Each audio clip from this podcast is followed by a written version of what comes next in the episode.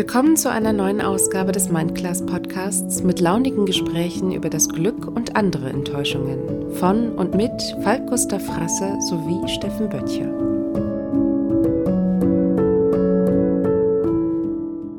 Und ich muss sagen, diese, diese erste Begegnung an diesem ersten Morgen in Accra ist ungerecht gegen mich und ungerecht für das Land, weil das Land ist eigentlich wunderschön, die Menschen sind sehr, sehr freundlich. Das, also ich muss gestehen, dass ich das auch so beim, beim, beim Blättern dachte, ne? Dass dieses Buch, und man ist ja so ein bisschen mit dir unterwegs, das springt ganz schön deftig in den, in den Emotionen hin und her und ähm, ja, man, man wird da so ein bisschen hin und her gerissen.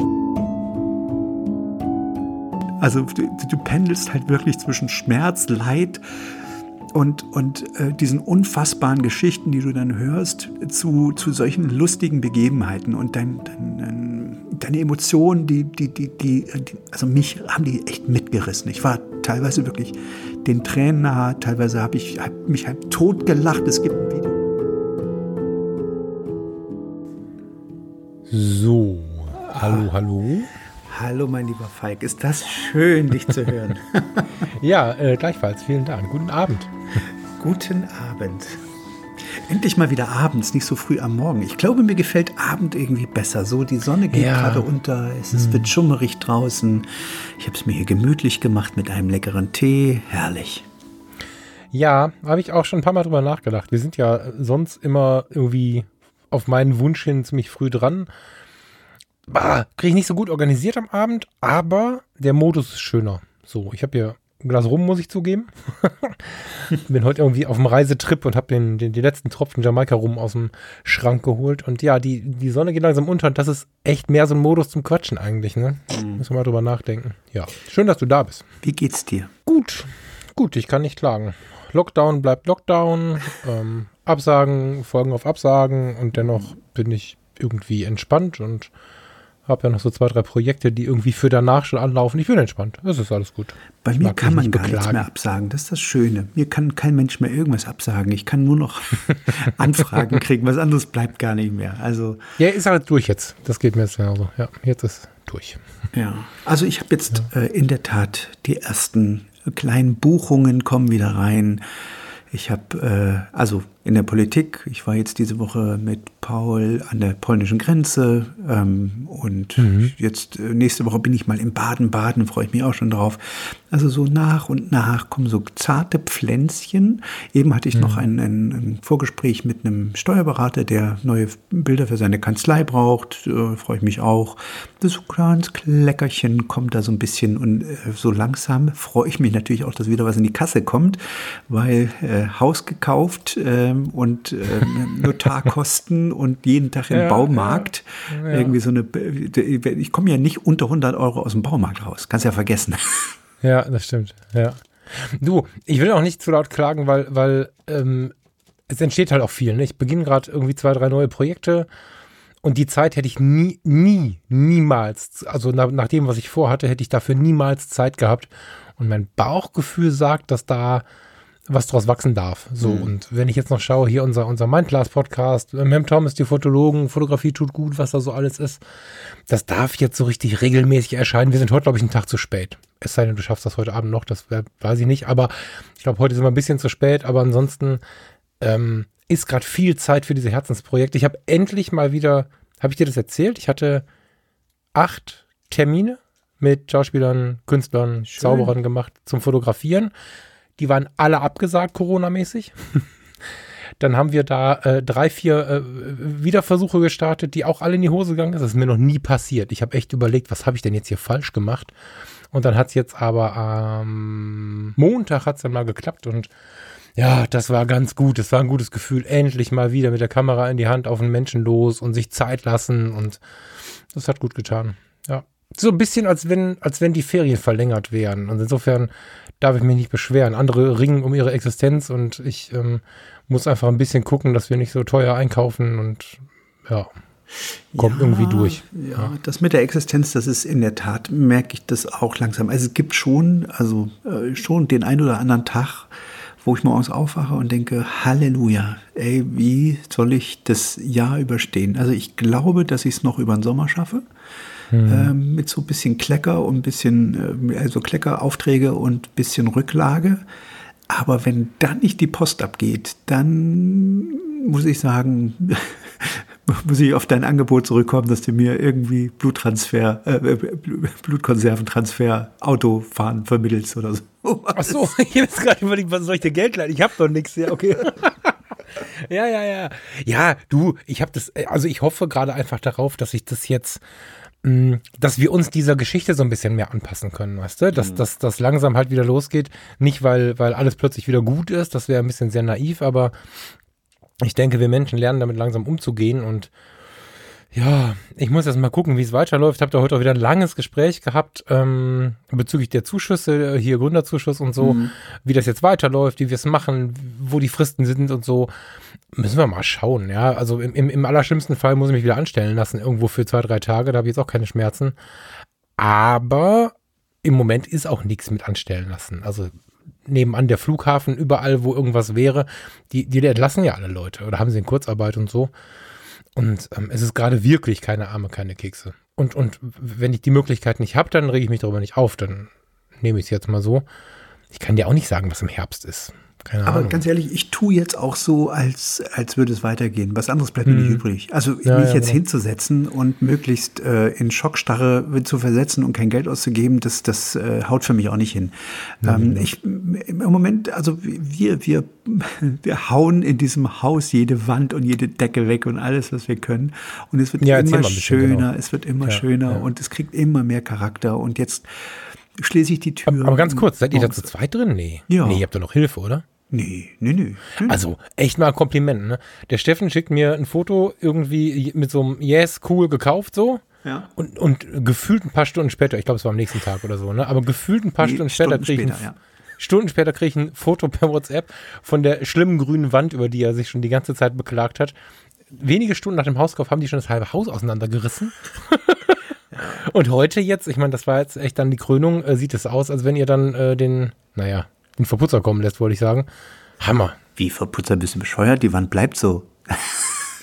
Du, von mir aus, äh, macht ihr nicht, oder? Aber fände ich geil. Natürlich lassen wir die so. Das ist mein Ernst. Also ich, wir haben oh, heute extrem coole Informationen bekommen. Also wir ja. haben, also im Moment ist es wirklich so, Caro und ich, ähm, ich hatte das ja in der letzten oder vorletzten Sendung schon mal kurz angedeutet, dass ich so ein bisschen auch, ähm, ich sag mal, kleine Schwierigkeiten mit dem Haus hatte. Ich habe mich nicht sofort rein verliebt, weil hm. dieses Haus nur aus Rehgips und, und Raufasertapete besteht und alles hm. so sehr kleine, enge Räume sind. Wir haben hm. jetzt erstmal im ersten Schritt alle Riehgipswände einfach rausgesägt. Also ich kann Riehgips, das ist für mich so das, das schädlichste, also die, ich weiß nicht, vom Gefühl her, die Energie, die in Riehgips ste steckt, die ist, ja. die, die gehört mir nicht. Ja. Das ist irgendwie, kann ich nichts mit anfangen. Alle Riehgipswände weg, ähm, die Decken waren so auf 2,20 Meter, 2,40 Meter irgendwie, also so ganz kleine Räume, wo ich immer dachte, so, die haben die Decke äh, oben, Deckenpaneelen, alle raus. Plötzlich mhm. siehst du, du hast drei Meter Deckenhöhe, du hast, äh, wenn du die Riehgipswände wegnimmst, sind die Räume viel größer. Mhm. Und hinter diesen Riehgips entweder geiles Fachwerk, Lehm mit, mit, äh, mit Holzbalken oder die Wand, die ich dir heute geschickt habe, ähm, auch von 1925, wie wir heute erfahren haben, wurde das Haus gebaut. Äh, oh, wow. Irgendwelche, irgendwelche Wand, äh, erste Wandmalerei kannst du nicht nennen, so eine gemalte Bordüre direkt an der alten Wand irgendwie. Also so richtig, richtig geil. Ähm, ja. Wir hatten nämlich heute einen Tischler da, ähm, der, der uns so einen kleinen Anbau macht. Und mhm. ich bin, ich weiß nicht, so mein Gefühl, sagt mir immer so in kleinen Orten, nimm unbedingt auch, also stärke die, die Region, äh, nimm Handwerker vor Ort, die kennen sich aus und so und da kennt einer mhm. den anderen und genau so ist es gewesen. Ne? Also wir hatten erst einen Heizungsbauer und den, der kommt auch aus Plau und dann einen Architekten aus Blau und äh, mhm. noch eine Baufirma aus Blau. Heute kam ein Tischler auch aus Blau und der ist in dieser Straße aufgewachsen und der hat uns dann eben mhm. erzählt, dass, ähm, dass er da gegenüber gewohnt hat und äh, dass da sogar bei uns durch die Straße mal ganz früher die Elde gelaufen ist, weil er hatte nämlich irgendwann mal seinen Keller ausgebuddelt und hat da Muscheln und Sand gefunden und dann Ach, hat er recherchiert und also durch unsere Straße lief irgendwann mal so ein Flussarm sogar und dann hat er uns eben erzählt, dass die Straße so in den 20er 70er Jahren, also zwischen 1920 und 1930 komplett gebaut wurde. So, das ist die erste Information, die wir überhaupt gekriegt haben. Und das ist natürlich irgendwie cool zu wissen, dass da das Haus echt so eine Geschichte hat. Und, und äh, das macht wirklich Spaß, wenn du jetzt so hinter die Wände guckst und diese alte Bausubstanz findest. Ich meine, ich atme da Zeug ein, 100 Jahre alten Staub, da ist Corona ein Scheißdreck, glaube ich, dagegen. ich habe echt wirklich also, tief eingeatmet. Ich muss mal, mal rausgehen und erstmal irgendwie in den Wald kurz Luft holen, damit ich überhaupt äh, aus dem Niesen nicht rauskomme. Ich bin noch so ein hm. Stauballergiker. Halleluja. Ja. Hammer. Also wir reden jetzt äh, von der Wand, die du auch bei Facebook hast, oder? Mit, wo, wo ihr dieses äh, auf dem Möbelroller ja. dieses Holz, wo kommt dieses Holzding her? Das stand im Garten irgendwo. Das ist ja, das ist ja Caro, die, die, ich sag, guck mal, ey, die Wand lassen wir so. Und sagt sie, ja. Ich wollte ein Foto machen, sagt sie, warte.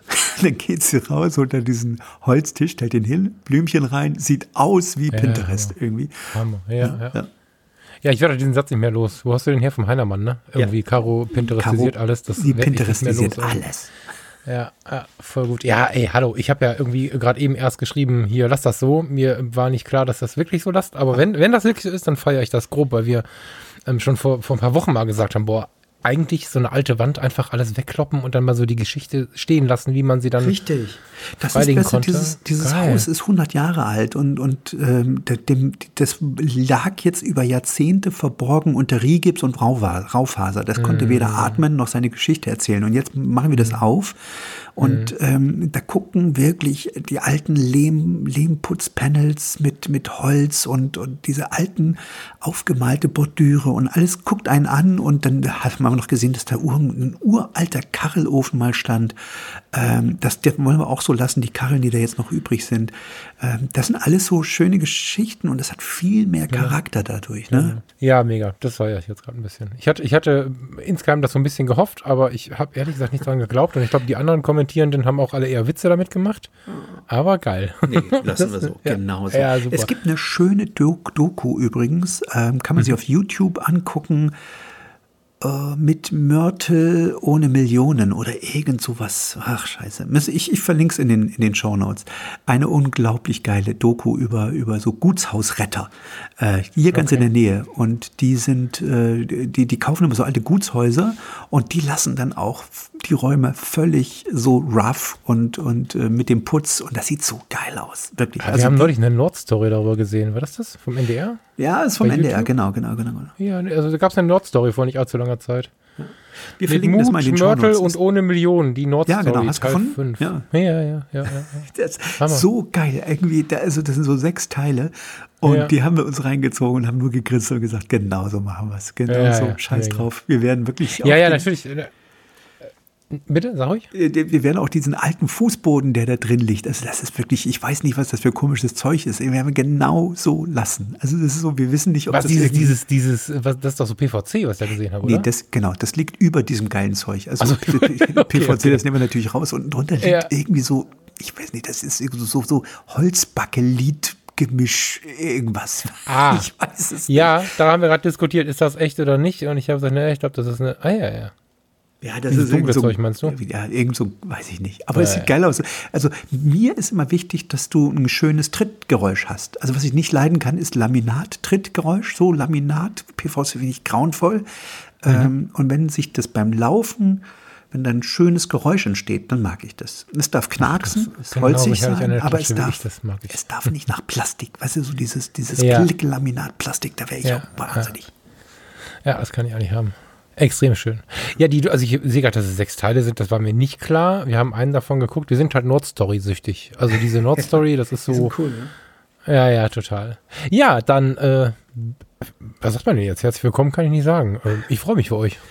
Und, und das Schöne ist, dass sich ähm, auch das, dass wir die, die örtlichen Handwerker da nehmen, äh, das spricht sich dann natürlich in so einer Kleinstadt unglaublich schnell rum, dass mhm. wir da eingezogen sind. Und ich glaube, wir, wir haben jetzt auf Anhieb schon mal einen ganz guten Ruf Jedenfalls kam Frau mhm. Schmidt von gegenüber auf die Straße mhm. gerannt, als wir da vom Bäcker kamen. So, ach, Sie sind die Neuen. Und Frau Schmidt, glaube ich, ist dort geboren. Eine ältere Dame, der du aber mhm. genau ansiehst, wie sie mal als, als junges Mädchen war. Das ist so, so eine tolle mhm. Frau. Die Nachbarn haben wir auch kennengelernt und die haben uns gleich eingeladen zu sich rüber. Und also ich, das fühlt sich jetzt alles von Tag zu Tag besser an. Also wirklich ja, äh, so, dass ich da auch das Gefühl habe, ach, ja, mein Töchterchen war auch da letztes Wochenende, die dann gleich gesagt hat, oh, das ist ja hier wie in Italien, so enge Gassen mit Kopfsteinpflaster, alte Häuser und das Wasser gleich daneben, so ein bisschen Venedig, meint sie, das ist so süß. Ja, mhm. so, so fühlte sich's an. Also es ist wirklich, äh, ja. Ich freue mich auf Mir war nicht klar, dass du so schnell verliebt bist, aber ich habe es, ich glaube, letzte oder vorletzte Woche, ich weiß nicht mehr genau, habe ich es ja gehofft und versucht dir einzureden. Caro hat es geschafft. Ich glaube, dass sie das war jetzt. Hat sie Geschichten gefunden? Hat sie Sachen also, an die richtigen Stellen gestellt oder so? Irgend, ja, aber stell dir mal vor, weißt du, du kommst mhm. in dieses Haus ja. rein, das sieht von außen aus wie so eine Konsumgaststätte, ja. Mhm. Äh, von innen denkst du, oh, äh, aber jetzt auf einmal nimmst du einfach eine, eine Säge und einen Vorschlaghammer und, und nimmst mal alles weg und auf einmal fängt das Ding an zu leben und erzählt tausend Geschichten und es wird auf einmal, ein, kriegt auf einmal ein geiles Gefühl da drin. Das musst du dir mal vorstellen. Ne? Also ich glaube, dass das, dass ganz viele Häuser über Jahrzehnte durch Rigips verschandelt wurden. Und wenn du ja, da mal wirklich äh, dir anguckst, was der Architekt ursprünglich sich mal vorgestellt hat, dass du da eine ganze Menge irgendwie an, an Substanz wahrscheinlich noch finden würdest. Ich ja. habe dir ja auch ein, auch ein Haus geschickt, bei uns in der Straße wird auch gerade eins noch verkauft für ja, Preise, Halleluja. Farina denke, will jetzt immer gucken kommen. ich denke auch, oh, kaufen ja. wir nicht noch eins. Also im Moment ist gerade ja. irgendwie durch Corona, ich weiß es nicht, sind die Preise im Keller. Und ich habe echt, also wenn ich nicht schon so blank wäre, würde ich sagen, ach komm, scheiß, das kaufen wir auch noch. Aber ich, es geht halt wirklich nicht gerade, ja. Wir haben tatsächlich sogar kurz überlegt, ob es, aber das macht, das macht jetzt keinen Sinn. So. Aber, also Farina sagte schon, boah, zeig mir die Gegend nicht, weil das natürlich schon, schon so, ne? wie gesagt, die Nordstory, dann habe ich mit der Reha ja relativ mhm. viel Thema äh, mit der Müritz. Jetzt hört sie, äh, jede zweite Woche spätestens sitzt sie dabei und, und liest irgendwas, während wir aufnehmen, jetzt gerade auch. Die wird natürlich auch langsam angesteckt, ne? Also bei allem Nein, Steffen, wird irgendwann kommen, also dass wir auch irgendwo da. Sagen, spätestens im Sommer, wenn ihr kommt und wir das erste Mal mit dem Boot rausfahren und mhm. äh, wir von mir, von, von, von, von unserem Haus dann zum Bootsschuppen, ha, hat auch geklappt, mhm. Gott sei mhm. Dank, rüberlaufen und dann mit dem Boot da äh, durch die Gegend fahren. Das ist schon so ja. geil. Wenn du morgens äh, als erstes erstmal rüber und dann raus und dann liegt da noch so ein bisschen der Nebel auf dem Wasser und so, es ist der Hammer. Ja. Du musst übrigens mal zusehen, dass du vielleicht irgendwie ähm, Ambassador von der Region wirst oder so. Also egal, wer, egal wer den Podcast hier hört, der wird ja in der nächsten Zeit Urlaub irgendwie in der Müritz-Region machen, da müssen wir ein bisschen aufpassen.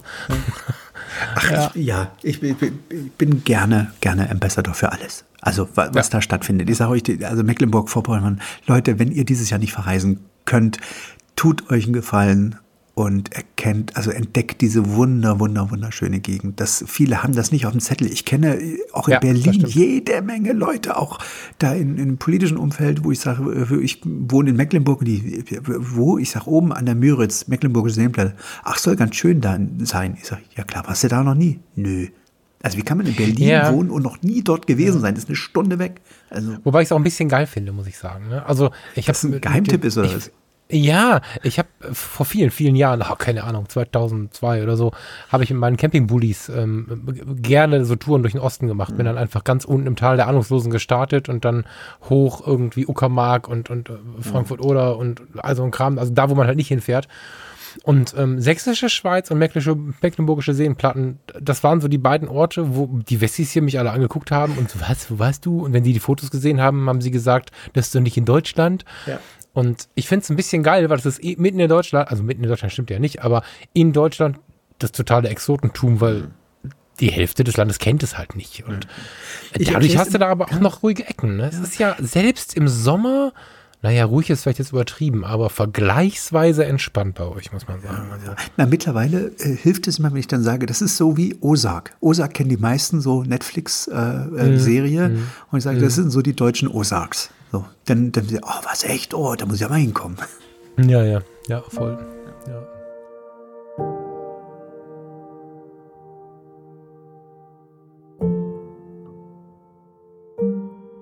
Ähm, lieber Steffen, ich ähm, will am besten mal kurz das Ruder rumreißen. Okay. Ich habe, glaube ich, nichts mehr zu erzählen, was jetzt irgendwie zum Alltagsgeschehen passt. Nee. Hm, Fotos habe ich noch nicht genug online, um zu viel von dem Shooting zu schwärmen. Nee, pass auf.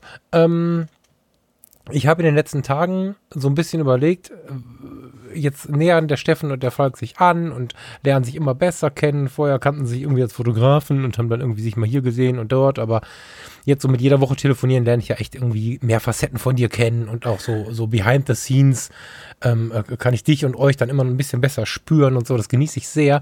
Habe ich jetzt die Woche überlegt, aber irgendwie will ich mal so dahin, wo ich mal nicht so aufgepasst habe. Ich meine, ich folge dir relativ lange schon, aber ich habe jetzt nicht mir alles angeschaut und dann bin ich über das Logbuch Ghana gestolpert. Mhm.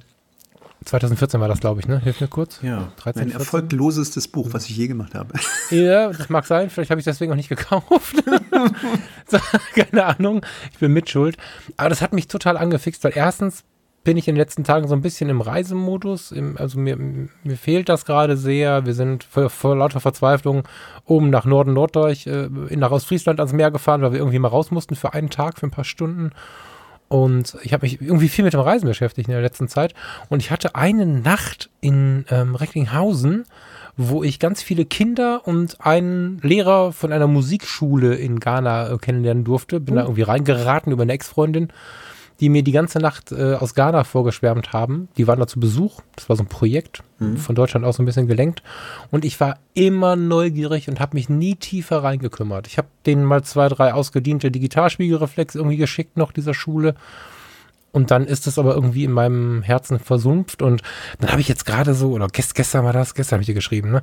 Habe ich so gedacht, ey, Ghana?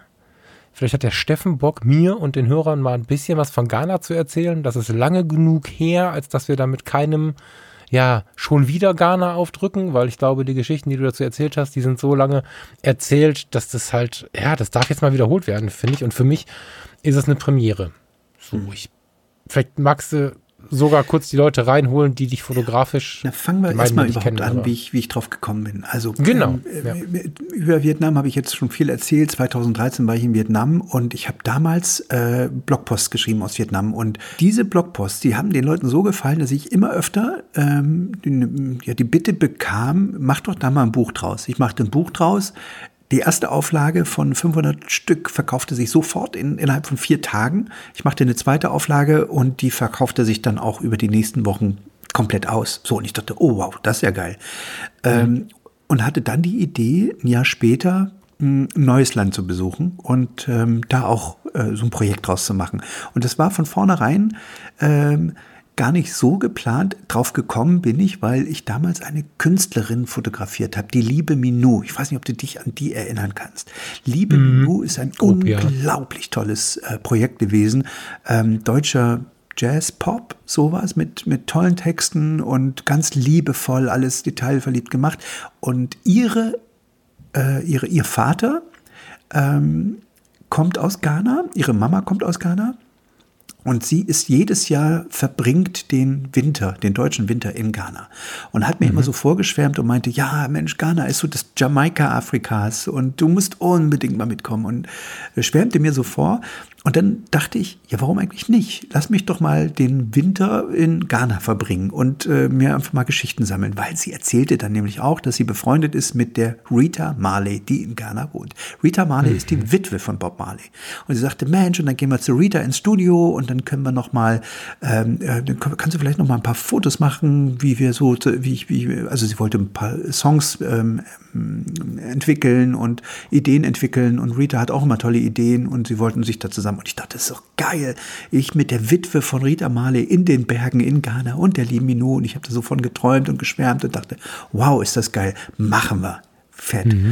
Ähm, und in dieser Planung kam dann der liebe Valentin Schüle, ist auch ein Kumpel von mir, der hat, ähm, den kennen vielleicht ein paar von euch, ähm, die, die, die, die Tasche, der Compagnon, diese Firma hat er gegründet. Und der ist aber Ah. eigentlich damals Filmemacher noch gewesen. Die Tasche, die, die, also der war Kompagnon noch lange nicht so groß, die hatten gerade eine Tasche.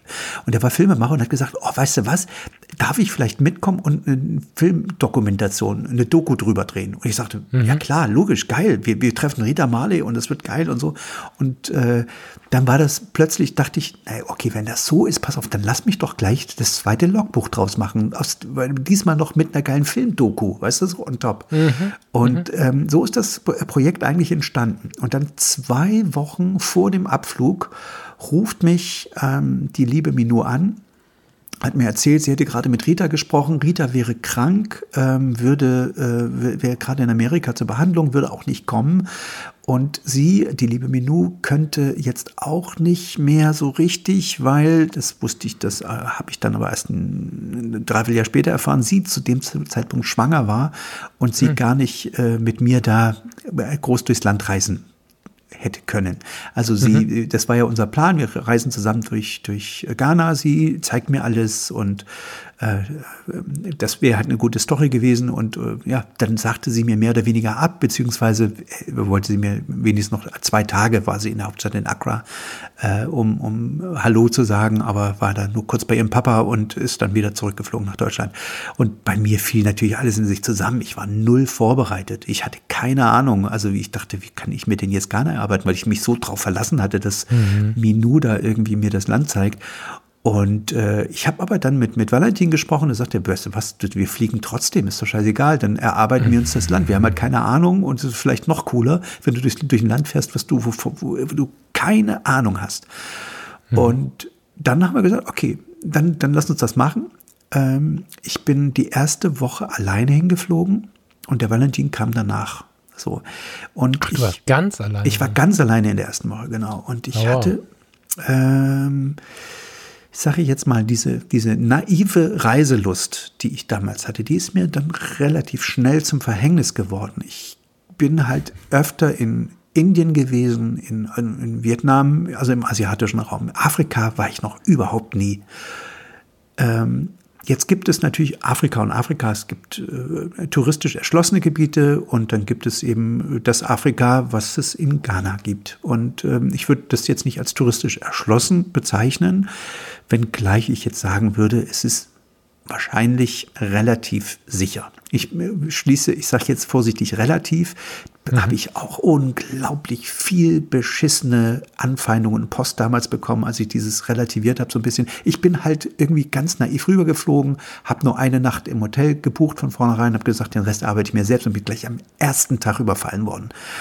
So, also deswegen äh, diese Erfahrung am ersten Tag zu machen, ich glaube, das hat ganz schön viel mit mir gemacht. Das war überhaupt das erste Mal in meinem Leben, dass ich überfallen wurde. Das erste Mal überhaupt, dass ich ähm, ja im, in einem fremden Land als Fremder plötzlich irgendwie so einem, so einem, so eine also ich sag mal so, in, in Asien gibt's auch Armut, aber das war in Ghana schon, schon noch eine Spur härter. Und ich bin wirklich so am ersten Tag einmal voll, volle Ladung.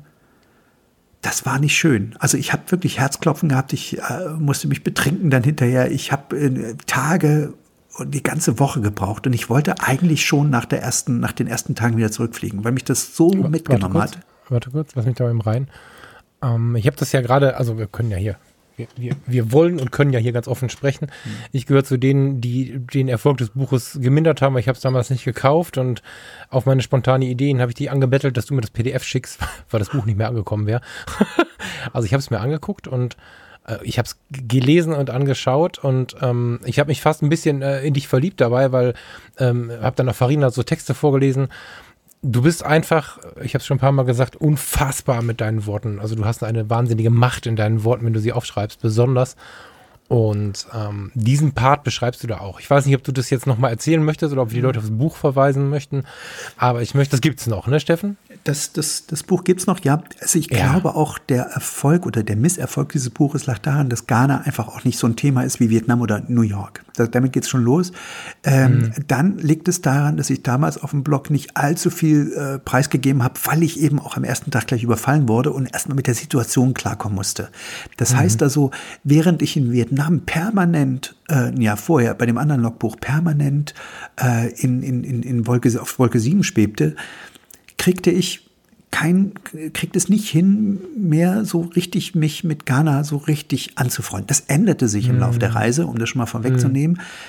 Ich bin völlig trottelig, so wie ich es immer mache, an diesem Morgen aus dem Hotel und bin einfach nur den Strand weitergelaufen. Weiter, weiter, weiter und dachte, okay, jetzt hast du genug Strand gesehen, gehst mal nach rechts. Dann bin ich nach rechts gelaufen und ich wusste nicht, was mich erwartet und ich wusste auch nicht äh, zu dem Zeitpunkt, wie Ghana aussieht, wenn man das mhm. überhaupt so blöd sagen kann. Ne? Also wie gesagt, ich bin völlig unvorbereitet, völlig naiv dahin und äh, habe gedacht, so, das wird schon klappen irgendwie. Mhm. Und bin mhm. in einen Stadtteil Accras, der Hauptstadt, der, wie mir man hinterher gesagt hat, bist du bescheuert, da reinzulaufen. So, das mhm. weißt du aber nicht, wenn du das nicht weißt. So, ne? Ja, ja. Und ich bin gelaufen und ich wunderte mich schon, dass das alles so ein bisschen. Ja, ich wusste halt nicht, äh, ob das jetzt gefährlich ist oder nicht, weil ich keine Vorstellung davon hatte, wie sieht Accra überhaupt aus. Ne? Also es waren hm. Wellblechhütten, da lag irgendwo ein toter Hund, irgendwo tanzte eine betrunkene Frau und, und irgendwie zischelte jeder aus jeder Hütte. Und ich dachte, in dem Moment irgendwie fühlte ich mich unwohl. Und in dem Moment, wo ich dachte, ah, ich glaube, ich gehe lieber zurück zum Strand, so richtig, so richtig wohl fühle ich mich hier gerade nicht, steht Hühne vor mir. Also ich meine, man muss auch sagen, die sind dort nicht so klein und zierlich wie die Vietnamesen. Das sind halt wirklich große Hühnen dort. Ne? Und der steht vor mhm. mir und guckt mich auch wirklich Hu an. So und, und, brüllt mich gleich an, what are you doing here? So und ich, ja, ich bin just walking und so und this is not a place for just walking. Und brüllte mich so richtig an und ich denke, oh, okay, okay, okay, I'm, I'm going. Drehe mich um und dann stehen halt seine zwei Kumpels hinter mir. Und ich denke, ach nee, scheiße. Er fing an irgendwie, give me your money. Und dann hatte ich hm, gerade Geld getauscht, ich voll Idiot. Und brökelte so aus meinen Hosentaschen irgendwie äh, alles, was ich hatte. So brökelte ich raus und, und, und ach, erst nur eine Tasche und dann meinte er, ja, die, also die andere auch noch. Und ich dachte dann, ah ja, die sind auch nicht doof, weil was ich immer gelernt habe, wenn du dir Geld abholst, verteilst einfach auf vier Taschen. Wenn dir irgendeiner mhm. was klaut, dann hast du halt nur eine Tasche, weißt du? Also mhm. verteilt, wenn du jetzt 100 Dollar, habe ich gewechselt, dann hast du ein Viertel in der linken Hosentasche, Viertel in der rechten Hosentasche, Viertel in der Arschtasche links, Viertel in der Arschtasche rechts. So, den Trick kannten die. mhm. ja. So, und ich durfte jetzt Tasche für Tasche für Tasche. Und das Ding war halt, ich hatte meine Kamera noch dabei und ich denke, alter Falter, wenn diese mir jetzt noch wegnehmen und ich nicht mal fotografieren kann in der Zeit, also dann kannst du echt, dann, dann ist ja, boah. Naja, ähm, sie nahm mir die, die Kohle ab, äh, wollte wissen, was ich in der Tasche habe. Ich, ja, hier Kamera, wollte überhaupt nicht. Das interessiert ihn überhaupt nicht, diese Kamera. Ja, okay. Mhm. So, und dann meinte er so, hau ab jetzt, aber zack, raus hier. So. Und ich, oh Scheiße. Und ich bin gelaufen, selbst mit Leid, schluchzend am Strand gesessen, aufs Meer geguckt und dachte, scheiße, was war das denn eben? Also, man, also ich hätte es jetzt auch drauf an, also ich bin nicht, ich sage, ich bin in so einer Situation jetzt kein Held, zumal wenn da so drei, drei Riesentypen vor dir stehen. Ja. Und ich in war. In einem völlig fremden Land und so, ja, klar. Ja. Und ich muss sagen, diese, diese erste Begegnung an diesem ersten Morgen in Accra ist ungerecht gegen mich und ungerecht für das Land, weil das Land ist eigentlich wunderschön. Die Menschen sind sehr, sehr freundlich, wenn du unterwegs bist. Du musst dich halt irgendwie auch damit arrangieren, dass es touristisch nicht erschlossen ist, dass du nicht immer ähm, ähm Hotel Klasse 3 kriegst oder so, dass du auch ganz einfache, was ich dann unterwegs auch hatte, ganz einfache äh, Übernachtungen in, in, in, in fremden Zimmern, äh, wo es kein, keine ja, kein, kein, kein Fenster, also kein, keine Scheibe im Fenster gibt oder so und, und, mhm. dann, dann, kein, die sanitären Einrichtungen dann auch irgendwie auf einem anderen Niveau sind oder so. Das ist mir aber alles völlig, völlig egal, sowas. Ich, ich liebe das eher. Ne? Ähm, mhm. mir ging es halt darum, das Land kennenzulernen und die Leute. Und äh, ich bin ja so ein, so ein, wie soll ich das sagen? Ich, ich mag das unglaublich, diese Geschichten, die so ein Land mitbringt. Und gerade Ghana ist ja wirklich von der Sklaverei gebeutelt. Da gibt es mehrere, mehrere ganz schlimme Burgen, wo die, wo, die, wo die Sklaven gesammelt wurden und auf ihre Auslieferung nach Amerika gewartet haben. Und die habe ich mir auch angeguckt und das treibt dir die Tränen in den Augen und du denkst die ganze Zeit, was hat man diesen Menschen da nur angetan? Und gleichzeitig willst du alle in den Arm nehmen und, und sagen, oh Mann, es tut mir so leid und äh, weißt du, willst dich permanent bei allen entschuldigen. Gleichzeitig gucken sie dich dann aber auch komisch an, wenn du so als einziger weißer, blonder blöde mit deiner Kamera durch die Straßen läufst. Also das ist so anders als, als Asien wo die Leute fotografiert werden wollen, auch in Indien, wo die sich richtig hinstellen, hast du es in Ghana unglaublich schwer. Also du musst jedes Foto, was du machst, dem geht ein, ein langes Gespräch voraus. Also mhm, wirklich, ich, du mhm. kannst nicht einfach, auch das musste ich lernen in den ersten Tagen, ähm, rumlaufen und einfach losfotografieren. Das, mhm. das, das ist dort ein anderes Ding. Also die Leute mögen das nicht. Und sie haben auch immer das Gefühl, dass du ihre Armut fotografieren willst. Mhm. Aber so in meiner blöden, naiven Art habe ich das überhaupt nicht so. Nee, ich wollte es natürlich auch nicht. Ich will keine Armut fotografieren. Ähm, mhm. Aber das ist so in deren Köpfen drin. Und deswegen haben die überhaupt keinen Bock, dass da ein Weißer rumläuft. Und, und, und äh, ich sage jetzt immer weiß, weil ich natürlich auffalle. Also, weißt du, ich will das jetzt nicht auf die Hautfarbe reduzieren, aber du fällst natürlich auf dort. Und mhm. ähm, ich habe die ganze Zeit gedacht, oh wow, wenn, wenn, wenn du dich als, als farbiger Mensch hier in Deutschland so angeguckt fühlst, wie ich mich angeguckt fühlte dort, also so richtig heftig angeguckt, dann, dann, ach, weiß ich nicht. Also es ist schwierig, wirklich. Es war wirklich schwierig für mich. Und jedes Foto war lange erarbeitet und lange mhm. ähm, ging, waren viele Gespräche. Und äh, wenn du das nicht machst, dann, dann kann, kann es auch ganz schnell irgendwie komisch werden. Dann driftet das manchmal in, in ja, in Situationen ab, die du, die du nicht mehr einfangen kannst. So. Und ich habe dann nach einer Woche kam der Valentin und wir haben uns dann einen, einen Leute kennengelernt und die haben mir dann Fahrer empfohlen. Die meinten, ach Mensch, es wäre vielleicht besser, wenn du jemanden hier, einen örtlichen Guide mitnimmst, der dir der immer an deiner Seite ist und sich mit den Leuten unterhält, das ist vielleicht einfacher, als wenn du alleine hier rumläufst mit deinen blonden Haaren und einer Kamera in der Hand. So. Und das mhm. ist natürlich irgendwie, würde ich jedem raten, immer nur zu machen. Genau das war das Richtige. Und ab mhm. dem Moment, als der Akofi, das war ein super geiler, netter Typ, an unserer Seite war, ähm, nahm die Reise dann Fahrt auf und der hat für uns alles geregelt und geklärt und das war, der hat immer so signalisiert, ey, die beiden Typen, die sind cool hier, könnt ihr vertrauen und so. Und dann war das auch wirklich, wirklich eine super, super, super schöne Zeit. Ähm, die, und ich habe auch so dann im Laufe der Zeit dann auch nach und nach diese, diesen ersten Tag vergessen können, so ein bisschen. Der steckte mir aber lange in den Gliedern, muss ich sagen. Ja, das, also ich muss gestehen, dass ich das auch so beim, beim, beim Blättern dachte, ne? Dass mhm.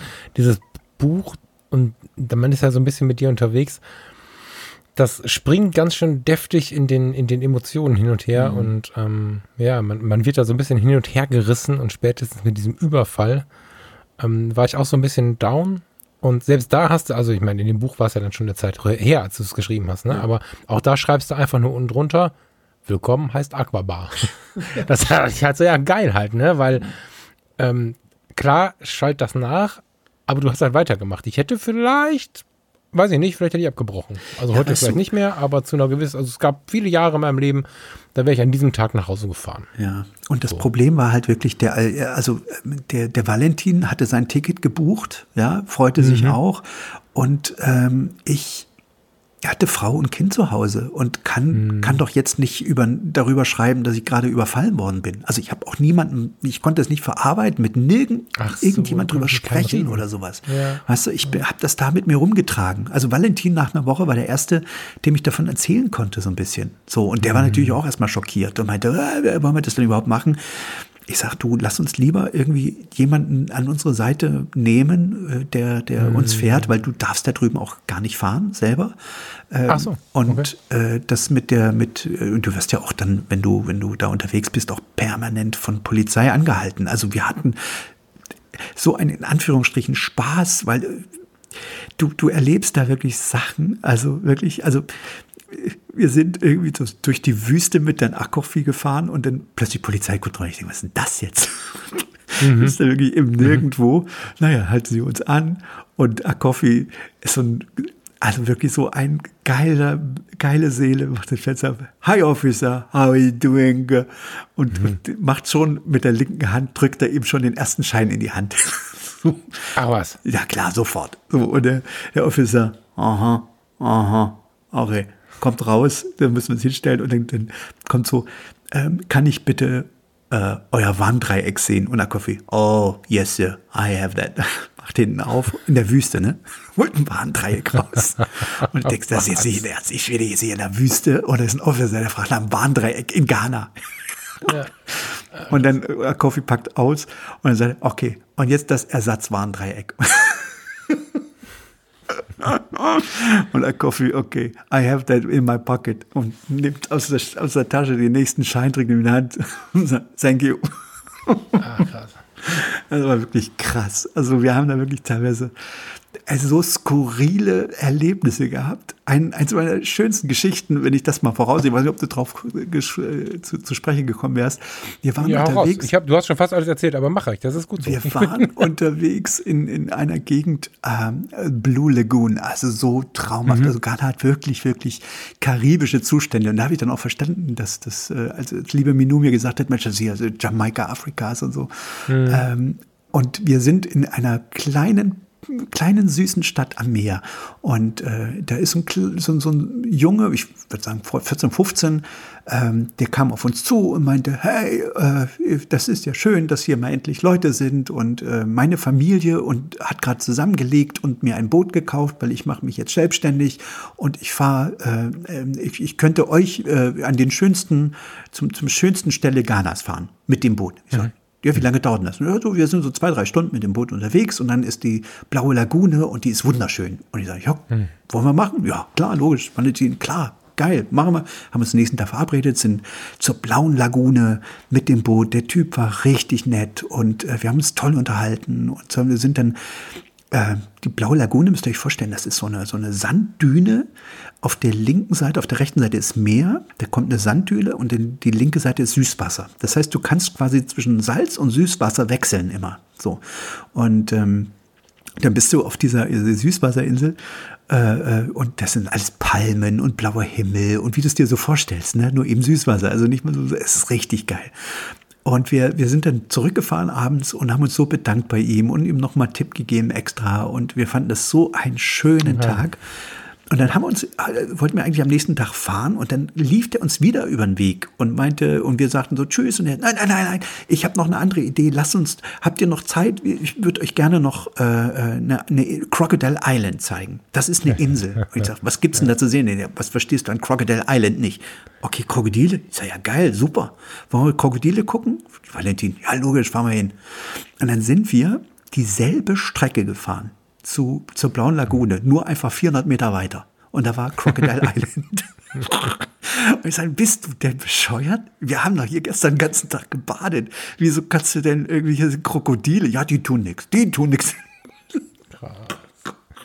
Ja, das war der Moment, wo ich gerade laut aufgelacht habe, tatsächlich beim Lesen. Ja. Da ging es mir durch und durch. Da sind wir einen Tag rum gebadet und geschwommen in der Nähe, wo irgendwie Krokodile auf einer Insel leben. Ey, das ist so, oh. ja, aber so, so ist es da.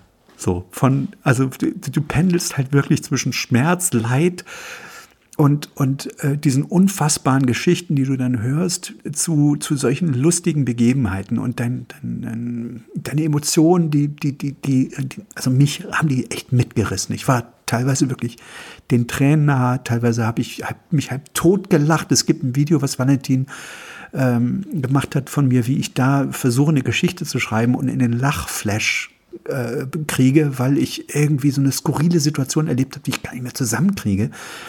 Hm.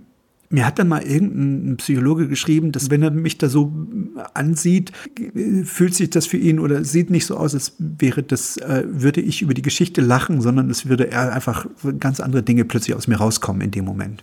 Und ich, es war wirklich so, ich versuchte irgendeine Geschichte zu schreiben und der Valentin, es gibt es, wenn man das, äh, es gibt es ja noch das E-Book mit, mit begleitendem Videomaterial und da ist diese Szene drin, die Valentin da mitschneidet, wo ich da einfach nur versuche, eine Geschichte zu erzählen und mich tot lache und ich werde äh, schweißnass, klitschnass, hochrot und ich krieg mich nicht mehr ein. Also auch das irgendwie gehört dazu. Ja, es war, war, war eine verrückte Zeit da. Du, ich hätte dich mal früher fragen sollen, den, diesen Eingang finden, ne? Das ist ja, glaube ich, so der große Trick irgendwie. Ähm, Weißt du, was ich meine? Also du bist am Anfang da rumgeirrt und hast dann, ähm, dann bist du überfallen worden und dann habe ich so rausgelesen, so richtig mit Wohlfühlen war im ersten Moment immer nur so, solange die Naivität gehalten hat und dann mhm. irgendwann hatte ich aber, so habe ich es rausgelesen, die, die, die Wahrheit irgendwie über, ja, überfallen, dann warst du wieder nicht drin und so. Also am Anfang habe ich so gedacht, oh, wohin führt das? So, als ich so durch die Seiten geblättert bin irgendwie. Ähm, und uns ist das genauso passiert und ich hätte dich mal vorher fragen sollen. Wir sind, oh je, Guadeloupe war es. Da sind wir, da sind wir in, in, in, so eine, in so eine Innenstadt rein, so vierte, fünfte Reihe hinter den touristischen Zentren. Wir wollten halt ja diese, diese eine Straße zu weit halt, wie du es so schön beschrieben hast, diese 400 Meter zu weit in den falschen Stadtteil. Und es war so krass. Ich konnte kein Foto machen. Ich habe irgendwann gemerkt, okay, krass, das ist nicht meine Verblendung, sondern ich bin hier einfach oder wir sind hier einfach gerade völlig falsch. Und ähm, am Abend traf ich dann Leute, die in der gleichen Gegend waren und aber jemanden angesprochen haben, ob er ihnen nicht die Gegend zeigen äh, möchte. Und die sind in die Cafés und haben mit den Einheimischen gequatscht, hatten eine Riesenparty. Und ich hatte echt Sorge, obwohl ich da eigentlich relativ angstfrei bin. Ähm, während ich dann auf Jamaika mit irgendwelchen Rastafaris auf abgebrochenen Palmen gesessen habe und Party gefeiert habe, so, da, diesen Moment da rein, ähm, gehst du den immer über, über irgendwelche Einheimischen, über Guides oder, oder hast du da irgendwie mal so ein Tipp für Reisende, also weil also ich, ich kenne nicht ja. wenige, die sagen, sie kommen nicht rein. Also ja. ich, und ich kann sagen, bei mir passt es 50 Prozent. Und 50 Prozent muss ich mich geschlagen geben, ehrlich gesagt. Also ich habe in dem Buch hinten, hinten als Fazit geschrieben, ich äh, habe meine Naivität in Ghana verloren. Hm. Ähm, ich bin immer, immer ohne, ohne Guide, äh, auch durch Indien und auch durch, durch Vietnam und ähm, viele andere Länder. Guidelos, hat wunderbar funktioniert. Hm. Ich also auch das ist so pauschal zu sagen, ist immer blöd, ne? Aber ich würde mhm. sagen, für Ghana, nimm dir lieber einen, der sich auskennt. Weil alleine diese Unsicherheit, wenn ein Polizist irgendwie von dir eine Art Trinkgeld will, ist schon merkwürdig. Mhm. Ich bin mhm. zum Beispiel nach dem, nach dem Überfall, bin ich dann Richtung Strand und da war ein Officer und ich habe dem gesagt, oh, ich bin hier gerade überfallen worden und dann grinst er mich an und sagt, und, und, und nun? Ich sage, aber die haben jetzt äh, das ganze Geld und so. Ja. Und nun? Ich sage, aber das ist doch, äh, ja. meine, du hast doch deine Kamera noch. Die haben dir doch alles gelassen. Und äh, dann hat er mir auch erklärt, dass sie, warum sie mir die Kamera gelassen haben, weil die die Kamera nicht verkaufen können, weil dann jeder wüsste, wer sozusagen die, die, den Überfall gemacht hat. Ne? So blöd sind mhm. die nicht. Weil du kriegst mhm. gerne so eine Kamera nicht einfach verkauft, irgendwie an der Ecke mhm. oder sowas. Ähm, und er meint, du am Ende, also ich habe den am nächsten Tag wieder getroffen äh, über einen anderen, den ich dann kennenlernte, der mit mir ein Shooting ist, eine lange Story. Äh, und dann hat er mir erklärt, naja, weißt du, normalerweise musst du, musst du einem Officer halt auch genug Geld in die Hand drücken, dass er sich auf den Weg macht, irgendjemanden zu suchen. Ich sage, das brauche ich das Geld nicht ausgeben, weißt du. Mhm. Wenn ich also ihm nochmal 50 Dollar gebe, damit er überhaupt mit mir da nochmal hingeht, ist auch Käse, weißt du. So, ja, da musst du erstmal drauf kommen. Ja, also und, und das sind so Kultur viele Momente, wo du, ja. wo du unsicher bist, wo du dich einfach auch mit den, mit den Gepflogenheiten nicht auskennst. Ich sag mal so, in, in Vietnam hatte ich, äh, die Leute sind, die, die, die lächeln halt die ganze Zeit. Und in Ghana äh, gibt es, glaube ich, weniger Gründe zu lächeln den ganzen Tag. So. Ja, mhm. also äh, was nicht mhm. darüber hinweg, also das, das war wirklich äh, für alle, die jetzt schon mal in Ghana waren und, und irgendwie denken, was erzählt er denn da? Ähm, das sind meine persönlichen Erfahrungen und ich habe äh, ganz tolle Menschen dort kennengelernt und am Ende war es auch die Mehrzahl die richtig mhm. nett und toll sind. Aber wenn du mit so einem Ding startest, dann, dann mhm. wir haben ja hier schon mal drüber gesprochen, dann framest du alles irgendwie ganz anders und du hast ein ganz anderes, äh, ja, ein ganz anderes Framing, ganz andere Erwartungen, ganz anderes, du guckst die Leute anders an, so. Und die dich dann natürlich auch, weißt du, das ist ja so, eine, so, so ein Geben und Nehmen. Und Voll, wie gesagt, ich sag ja, du, man tut oder das Land oder der, der, der, der Überfall am ersten Tag, der war dem Land gegenüber ungerecht und mir gegenüber ungerecht, weil ich das Land dadurch durch eine andere Brille gesehen habe einfach. Hm.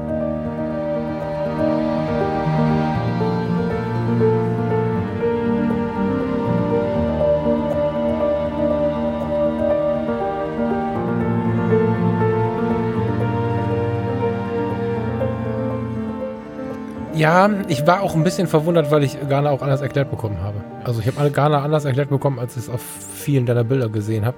Wie machst du das denn nicht mehr? Wir müssen ja nicht die ganze Zeit in Ghana bleiben.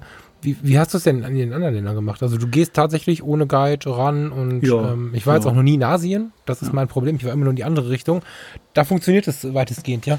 Da funktioniert es weitestgehend, Hallo aber sagen. auf der anderen Seite ähm, habe ich natürlich auch in Vietnam Guides, das klingt ein bisschen blöd, sind meine Schwiegereltern, ähm, die ich äh, äh, dort kennenlernte. Also meine jetzige Frau habe ich über meine Guides kennengelernt, wenn du so willst. Ne? Also ich kannte meine Schwiegermutter, bevor ich meine jetzige Frau kannte. Das Also, ist schön. skurrile Story, ne? Ja, voll gut. Und äh, die beiden haben, ähm, die haben in, für Vietnam ein tolles Konzept. Und zwar haben die, äh, reisen die, also die sind so, so ja, Travel Guides. Sie äh, spricht Vietnamesisch, also meine Schwiegermama spricht Vietnamesisch. Dann ist der, der Heiko, ein Ur-Berliner. Äh, und äh, die kannst du sozusagen buchen klingt jetzt blöde. Also du buchst eine Reise und die bringen dich an Orte, wo einfach sonst kein Bus hinfährt. Ne? Und die bringen dich in, in, in, in Ecken, die du niemals sehen würdest. So, und das ist deren Konzept und es geht super, super geil auf. Und, und damals haben die mich sozusagen durch Vietnam geschickt mit einem Fahrer auch, ne? Und hatten mich aber immer am Telefon. Das heißt, die haben dann gesagt, hier biegst du jetzt links ab, da gehst du jetzt hoch, da ist ein nettes Café, da kannst du reingehen. Ich rufe die eben an und sag, dass du kommst, die kochen für dich was Schönes. Also so, ne? Ähm, aber du kannst durch Vietnam kannst du entspannt alleine reisen. Das ist, äh, da brauchst du keinen Guide. Wenn du dich jetzt, sag ich mal, an die Hotspots hältst und das anguckst, was alle angucken, dann brauchst du da keinen Guide. Ansonsten, ich bin, bin, ich, ich kann mich auf meine Naivität, auf meine freundliche, naive Art verlassen. So, ich kann alle irgendwie freundlich umarmen.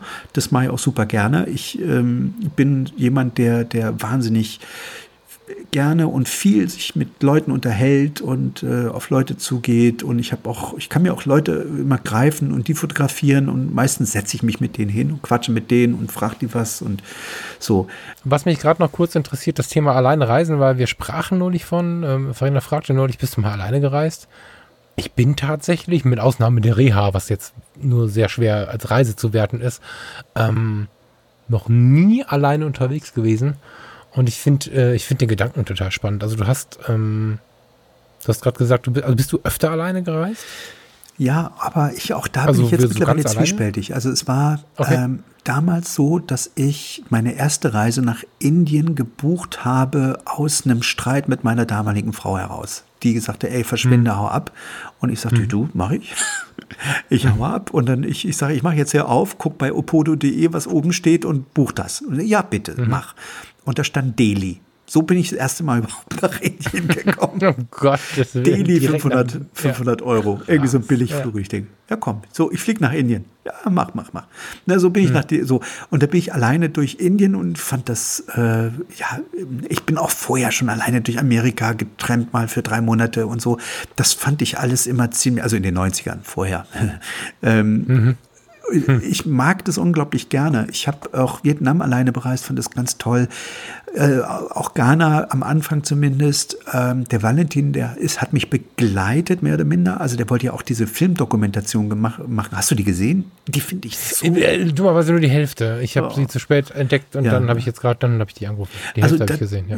Deswegen, ja, ich finde ja dieses, dieses, dieses ganze Projekt ungerechterweise so ein Misserfolg, ne? Auf, auf, weil ich, weil da so viel auch drinsteckt. Ich finde zum Beispiel meine Texte auch zehnmal besser als die aus Vietnam und auch die Fotos viel geiler als die aus Vietnam. Aber man merkt natürlich, so wie du sagst, es schwingt äh, immer so eine kleine, so, so, so diese, diese Geschichte schwingt halt immer die ganze Zeit mit. Ne? Ähm, aber Ja, aber ähm, ich glaube nicht, dass das der Grund ist. Ich weiß gar nicht, ob man immer, jetzt hast du weit mehr solche Dinge publiziert, als, als ich das jemals äh, zu denken wage. Deswegen lasse ich da die Fachlichkeit gerne bei dir. Aber dennoch kann man das immer so ausmachen, woran es liegt. Also ich zum Beispiel kann dir, also ich fand den, der Kaufimpuls beim Anblick des Covers war immer sehr, sehr hoch. Ich kann dir nicht sagen, warum ich es da nicht gekauft habe, aber äh, wenn ich jetzt hier drin rumblättere, ähm, ich war gerade auch tatsächlich von gerührt bis erschrocken, äh, bis äh, wortverliebt und die Fotos, also es ist ein großartiges Ding. Also Ja. hätte ich da, äh, hättest du da mal eine Reise draus gemacht, die hätte ich wahrscheinlich gebucht. Weil, weißt du, das ist so ein Ding, Israel ist zum Beispiel was, das ist super spannend und bringt Leute auch, glaube ich, manche schon an ihre Grenzen, korrigieren mhm. mich, aber ich glaube schon. Mhm. Aber das hier, wow. Also. Wobei ich das wahrscheinlich nach meinen Erlebnissen nicht gemacht hätte. Mhm. Aber, aber mal zurück ja, zum, Alleine, ja. zum, zum Alleinereisen. Also mittlerweile ja, muss ich sagen, habe ich gemerkt, dass ich äh, wenn ich so eine Reise mit jemandem teilen kann, die Erlebnisse, dass ich das mhm. mehr genießen kann, als wenn ich alleine unterwegs bin. Also mhm. ähm, ich habe es unglaublich genossen, dann auch durch, durch Vietnam Leute mitzunehmen und durch Israel und sowas. Ne? Ich habe ja dann irgendwie so Reisen draus gemacht, diese Fotoreisen, auch Schottland. Mhm. Ähm, und mir, mir hat das, jedes Erlebnis hat mir mehr gefallen, wenn ich das zusammen mit anderen hatte. Mhm. Weißt du? Deswegen bin ich, glaube ich, jetzt auch von, dem, von, der, von der Idee, alleine reisen ist das Geilste, erstmal weg. Ähm, mhm. weil ich ähm, diesen, diesen Austausch brauche und dieses, ich merke einfach, dass du, dass du mit, mit jemand anders oder anderen, ähm, wenn du das, wenn du das, was du erlebst, teilst, ist viel schöner, als wenn du das alleine, du kannst es, du kommst wieder und du kannst es keinem erzählen. Weißt du, das war auch so ein bisschen mein Problem mit, mit, mit Vietnam, das Jahr davor und Ghana dann. Ich komme nach Hause, versuche das irgendwie meiner damaligen Frau zu erklären und natürlich kann sie es nicht nachvollziehen. Die hat ganz andere Probleme und ich stehe dann da und, und, und, und es kommt aus mir raus und ich will die ganze Zeit erklären, erklären, erklären, aber du kannst es nicht erklären, wenn du wenn du da alleine warst. Weißt du, weil das sind so unwirkliche Dinge, die da passiert sind. Hm. Ähm, dieser dieser äh, Volta-See, das ist der, der größte künstlich angelegte See Afrikas irgendwie, wo, mhm. wo wo du stundenlang mit so einem Kutter durch die Gegend fährst und da gucken dann immer mal so Urwaldbäume aus dem Wasser, die Kronen, weißt du? Wo mhm, du denkst, mhm, hä? Mhm. Das Ding steht halt seit 50 Jahren unter, was ist so, so eine Senke, eine riesengroße Senke, die geflutet wurde. Und das mhm. sieht so aus wie auf dem Mond mitunter, auch am Strand, wo dann aufgeschütteter Strand künstlich angelegt und wo dann zwischendurch so vergammelte Urwaldbäume oder versteinerte mhm. Urwaldbäume plötzlich mit drin stehen und so. Und dann sind wir zwei Stunden über diesen Woltersee gefahren und kommen dann auf einmal an eine Insel, wo du denkst, hä, wo, wo, wie, wieso wohnen denn hier Menschen? Und die wohnen da ohne Strom, ohne alles. Und da mhm. gibt es sogar eine Schule. Und dann lädt uns der Lehrer, weil es da irgendwie nur 23 Leute auf der Insel gibt, lädt uns ein in die Schule und das sind zwei Schülerinnen. Und die kriegen Handunterricht. Und das ist so Krass. süß. Und dann gehst du da hin und wir sind natürlich das Highlight. Irgendwie zwei, zwei, zwei weise Männer kommen irgendwie auf die, auf diese Insel, wo mhm. also niemand hinkommt, weil du da zwei Stunden über diesen blöden Woltersee fährst irgendwie. Und äh, das war aber so, so herzlich und schön dort. Und das war so, Ach, das, das ist so ein Moment in meinem Leben, den ich auch nie vergessen, wenn ich auf diese Insel ja. komme und die Leute, diese 20 Leute, die da wohnen, die freuen sich so, dass du da plötzlich ankommst. Also, da wart ihr aber zu zweit dann, ne? Da waren wir dann zu zweit, genau. Ja, genau. ja der Valentin, der hat das dann alles so schön mitgenommen. ich muss mir den Film, jetzt wo ich, wo ich davon erzähle, muss ich mir, den Film kann man übrigens umsonst gucken. Also für alle, die jetzt sagen, oh, da muss ich ja wieder Geld ausgeben, gar nicht. Du kannst einfach äh, bei YouTube gucken, Geschichten aus Ghana. Den gibt es mhm. auf Deutsch und Englisch sogar. Äh, einfach mal googeln, Geschichten aus Ghana, Steffen Böttcher äh, auf YouTube. Es ist so, so eine halbe Stunde Film, der wirklich gelungen ist. Und der Valentin, der hat damals sogar noch einen Komponisten rangesetzt, der die Filmmusik drauf geschrieben hat und sowas. Also es war wirklich Ja, ich gucke den gleich auf jeden Fall zu Ende. Ich habe gerade schon gesagt, also die, ja, die Musik da drauf zu legen und so, das ist schon das war eine mega gehässigerweise gesagt, ob ja. das der Steffen alleine gemacht hat. ja, großartig. Sehr, ja, bin ich ein bisschen gespannt drauf. Ja, aber da sagst du was, weil das wäre halt auch meine Frage gewesen, weil ich finde, immer am, am, am gemeinsamen Reisen ist dieses Revue passieren lassen des Tages so super wertvoll. Das muss gar kein stundenlanges Rumgelaber sein. Manchmal kann man einfach nur beieinander sitzen, aber mhm. ich, also mir müsstest du schon ganz viel erzählen, dass ich jetzt anfange, alleine zu reisen. Da habe ich, habe ich nämlich noch keinen so richtigen Antrieb. Aber, ich finde ja. auch Reisen verbindet, wenn du zusammenreist, das mhm, verbindet. Also genau. ich habe gerade heute mhm. wieder, ich habe immer noch die WhatsApp-Gruppen dieser, dieser, dieser Reisen, Reisegruppen, die ich da gemacht habe. Das sind ja, weiß ich nicht, mhm. mittlerweile 15, 20. Die, da mhm. gibt es immer WhatsApp-Gruppen und jedes Jahr zum Jahrestag schreibt irgendeiner, oh, erinnert ihr euch, vor drei Jahren waren wir da und da und so. Mhm. Ähm, und diese, diese Leute, obwohl die ja, miteinander ja nichts zu tun hatten vorher und teilweise auch danach nicht, aber ähm, es ist sehr vertraut plötzlich, auch in den Chats, ja. wenn die miteinander quatschen. Und wir haben so zwei, drei Gruppen, Vietnam-Gruppen, wo wir uns so zusammengeschweißt wo wir so zusammengeschweißt sind, dass wir bis heute, glaube ich, bei jedem in der Gruppe drei Uhr nachts klingeln könnten und sagen könnten, ich brauche was zum Pennen oder sowas. Also und jeder mhm. würde sofort aufmachen. Wir haben eine ganz tiefe Verbindung äh, mitunter äh, zu Leuten, auch wenn wir ein ganzes Jahr von denen nichts hören voneinander, aber in dem Moment, äh, wo du dann mal wirklich jemanden wieder dran hast oder so, das, das ist irre, wie das verbindet irgendwie solche, solche ja. Erlebnisse. Ja, ja, empfinde ich auch. Also ich habe, ich nehme auch aus jedem Urlaub und das ist ja noch was ganz anderes als das, was du da erzählst. Ne? Also wir, wir sind jetzt bei mir wirklich viele Stufen im, im Abenteuerfaktor weiter unten und dennoch nehme ich immer neue Kontakte mit raus. Äh, nicht jetzt vom Pool, sondern von Einheimischen, von Menschen dann irgendwie vor Ort. Und ähm, wenn ich mir vorstelle, ich ziehe mit deinen Gruppen durch, also du hast ja jetzt gerade eine Pause, jetzt haben wir alle eine Zwangspause mit dem Reisen. Aber bei mir kommt auch relativ viel Rumoren rein, dass ich an dir rumschieben soll, was jetzt mal wieder mit, mit äh, Reisen und mit Masterclass und mit Mindclass ja, und mit dem ganzen Kram oh, ist. Weißt also, du, da kriege ich auch, äh, ja. äh, habe ich auch jetzt drüber nachgedacht, wo wir das Haus äh, so ausgebaut haben, weil, weil es ist so loftig geil geworden und so an mhm. jeder Ecke hast du dann so einen Hotspot, dass ich gedacht habe, ich mache so ganz kleine Masterclasses, so drei Leute oder so nur, weißt du, ja, wo, wo Caro ja. kocht also, und wir sitzen ja, halt zusammen und fahren abends mit dem Boot und so, irgend sowas. Also wirklich so Dreiergruppen oder sowas und verreisen. Überleg dir das mal. Ja. ja, mach das mal. Also ich hab, weiß nicht, ob du, ich will dich nicht vorführen. Wir machen jetzt aus, dass du nicht darauf reagierst, damit keiner glaubt, dass er nicht wiedererkannt wird. Aber ich habe zum Beispiel in meinem Umfeld hier die Adnana und den Kevin ähm, Bayer. Und äh, die sind äh, die ganze Zeit drauf und dran, ja, frag den doch mal, wann geht das mal weiter, der muss mal irgendwas machen und so. Also ich glaube, dass das auf jeden Fall reaktiviert gehört. Meinst du jetzt die, die, die Reisen oder die Masterclass? Die, beides. Ich Achso. bekomme auf, eher auf beides. Also irgendwann, ich weiß nicht, du musst ja auch gefragt werden, oder trauen die sich nicht? Keine Ahnung. Also ich werde relativ viel gefragt, was der Steffen jetzt macht. So. Und ähm, da kommt dann äh, beides gleichermaßen, also Masterclass, Mindclass und äh, aber auch die Fotoreisen. Ganz massiv. Also ich ja. glaube, ähm, dass ich Vietnam unbedingt nochmal hm. reaktivieren möchte. Ähm, natürlich ist jetzt gerade die Pause, ähm, aber Vietnam ja. ist nach wie vor, wir wollten eigentlich dieses Jahr nochmal nach Vietnam, Karos Eltern besuchen, äh, mhm. die ja in Hanoi und Saigon leben. Ähm, aber jedes Mal, wenn ich, wenn ich mir die Filme und Bilder angucke, kriege ich jedes Mal, also auch gerade jetzt, weil wir, ich, ich äh, schreibe ja oder sind fertig mit Schreiben, wir gestalten jetzt gerade das Logbuch Vietnam 2 so, mhm. das soll im Herbst irgendwann kommen. Und jedes Mal, wenn ich diese Geschichten, habe ich auch ganz viel geschrieben, was noch nicht veröffentlicht ist. Ähm, wenn ich mir das durchlese, denke ich, oh, ich habe so Fernweh wieder auf diese, auf diese Treppe mich setzen, mit Leuten reden und quatschen und diese Weisheiten, die du dann von den Leuten dort kriegst, das ist so unfassbar irgendwie. Also, mhm. Ja, ich habe da schon wieder Lust. Also ich glaube allerdings wirklich, dass wir Fotoreisen wahrscheinlich erstmal dieses und nächstes Jahr vergessen können.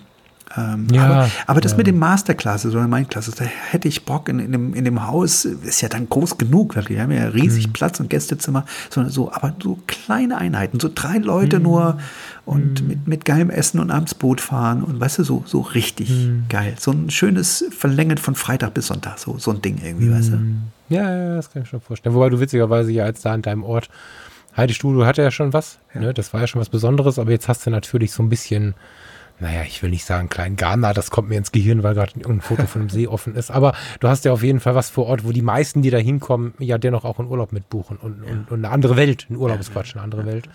Fände ich geil. Und äh, Vietnam, wart mal noch ein Jahr, damit ich auch noch mal irgendwann im Leben ein bisschen Geld verdiene, dann buche ich das auch. ja.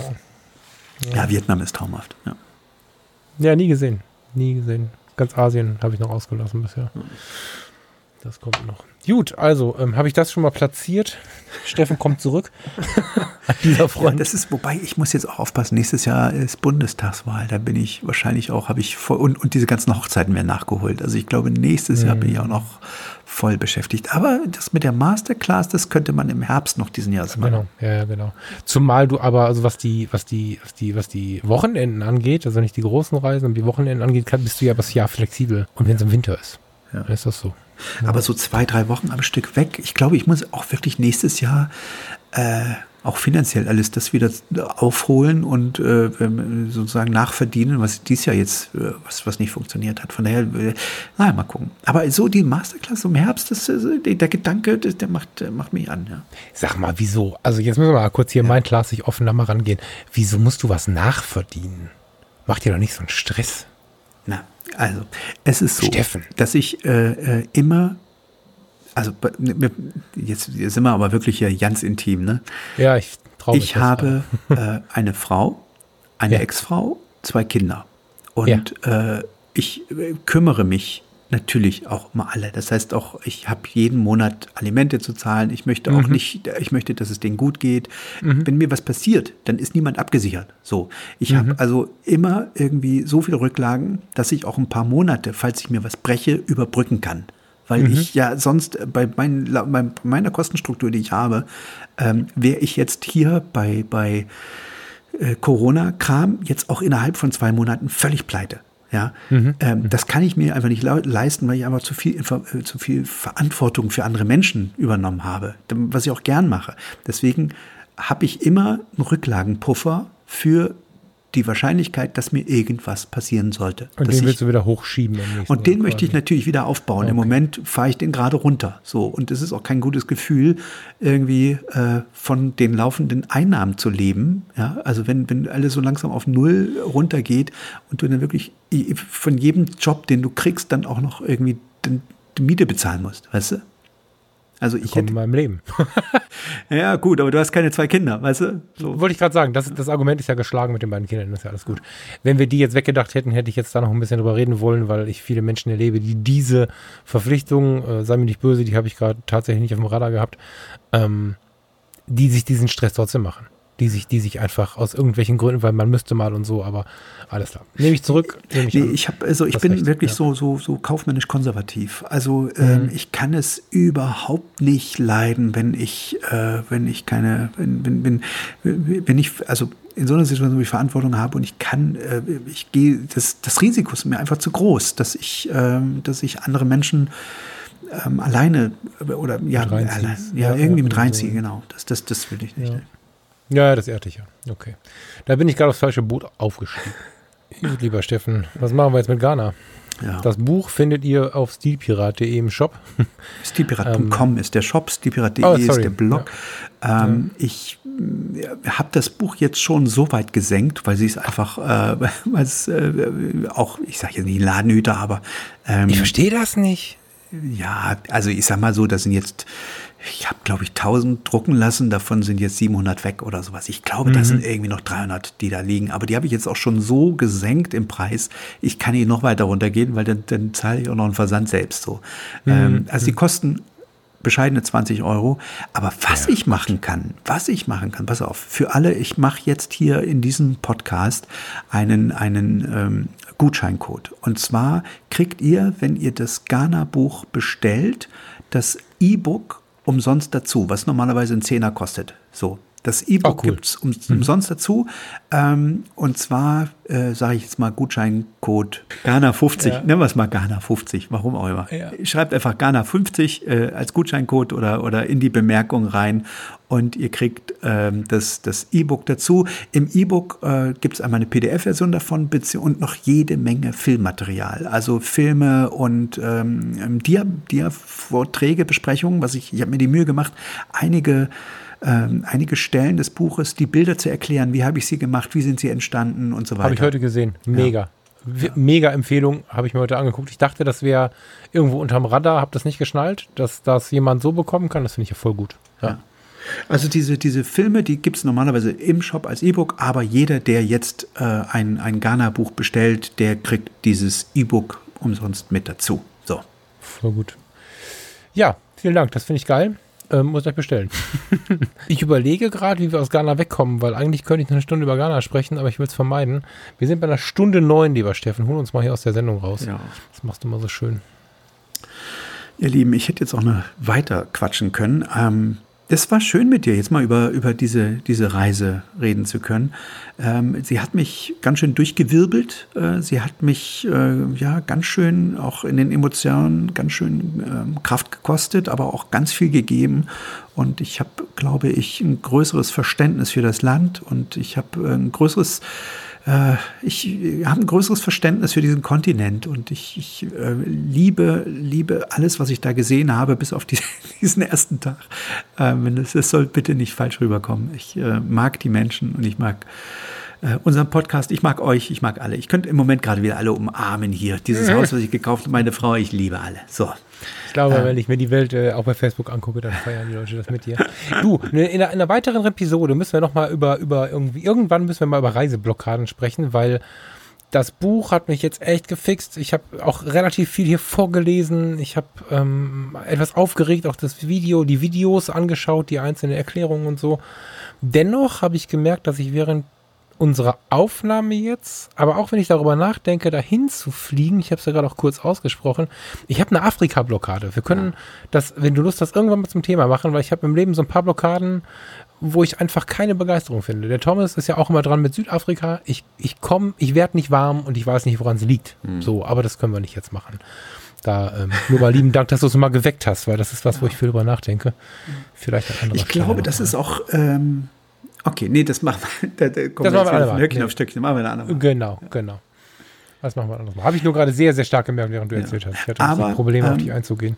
Genau, aber ähm, auch das gehört zum Leben dazu, dieses, diese Erfahrung zu machen, weil, wie ihr wisst, wir kommen nackt und wir gehen nackt. Und dazwischen können wir eine schöne Zeit haben. Wir können die Dinge genießen, wir können Menschen, uns in Menschen verlieben, wir können äh, Partnerschaften eingehen, äh, wir können glücklich sein.